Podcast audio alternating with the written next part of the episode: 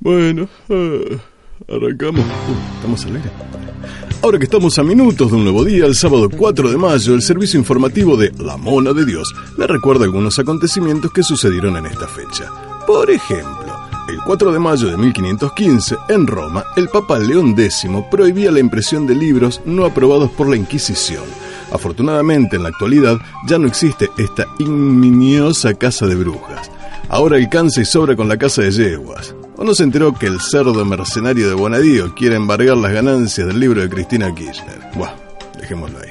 Y si hablamos de mujeres y literatura, no podemos ningunear que el 4 de mayo de 1852 nacía Alice Liddell, mujer británica, quien durante su infancia fue amiga de Lewis Carroll e inspiración para la obra Alicia en el País de las Maravillas. Parece que el escritor fue, por lo menos, un pedófilo reprimido. La relación entre Carroll y la familia Liddell culminó abruptamente en junio de 1863. Morton Cohen, biógrafo del escriba, sugiere que Lewis había pedido la mano de Alice. No era todo tan maravilloso. ¡No se tiene que prender! ¡Salí de ahí, maravilla!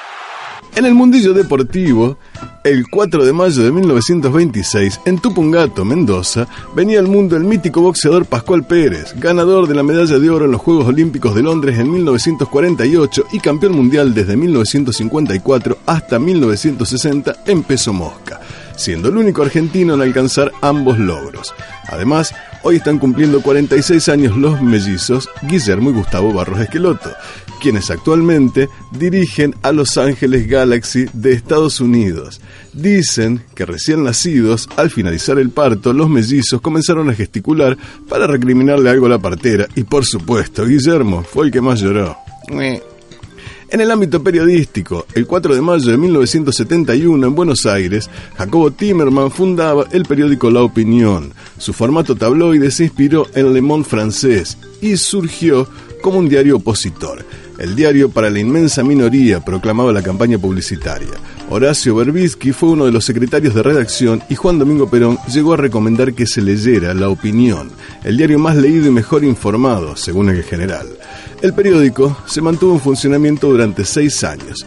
Ya en 1977 fue clausurado y expropiado por la dictadura. Además, el 4 de mayo de 1976, en Madrid, se fundaba el diario El País. Por otra parte, este 4 de mayo está soplando 44 velitas. Pablito Ruiz, soplame esta. El de Oh mamá, ella me ha besado. Oh mamá, estoy enamorado. Y sí, cámbiame de tema. En lo que respecta al ámbito musical, está cumpliendo 58 pirulos Herbert Viana, vocalista, guitarrista y compositor de Os Paralamas do Suceso. E com esto, meu retiro falando em português, meu bem. Adeus, adeus e obrigado, muito obrigado, sobretudo agora que tenho frio, viu? Tchau, tchau, monos loucos. Nos vemos quando me escuchen. Hasta la vista, baby.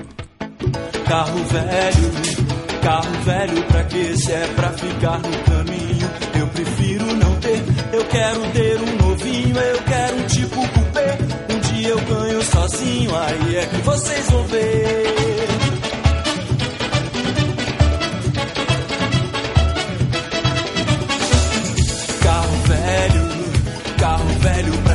Já não bastasse a miséria, o pouco que se comer, já basta ver nas vitrines coisas que eu nunca vou ter. Um dia eu ganho sozinho, aí é que vocês vão ver.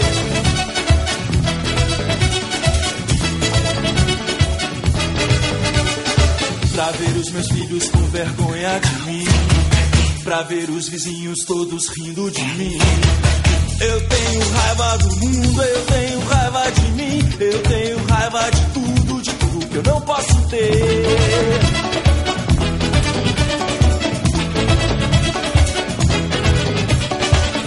Carro velho, carro velho pra quê? Pra enfeitar a sujeira da rua que me viu nascer. Eu já empurro carroça, eu já carrego essa cruz.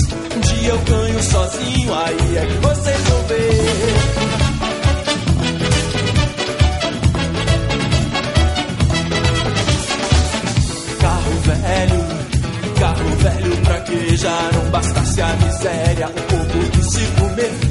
basta ver nas vitrines coisas que eu nunca vou ter.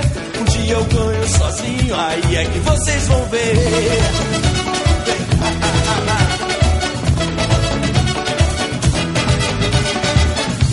os vizinhos todos rindo de mim. Pra ver os meus filhos com vergonha de mim. Eu tenho raiva do mundo, eu tenho raiva de mim.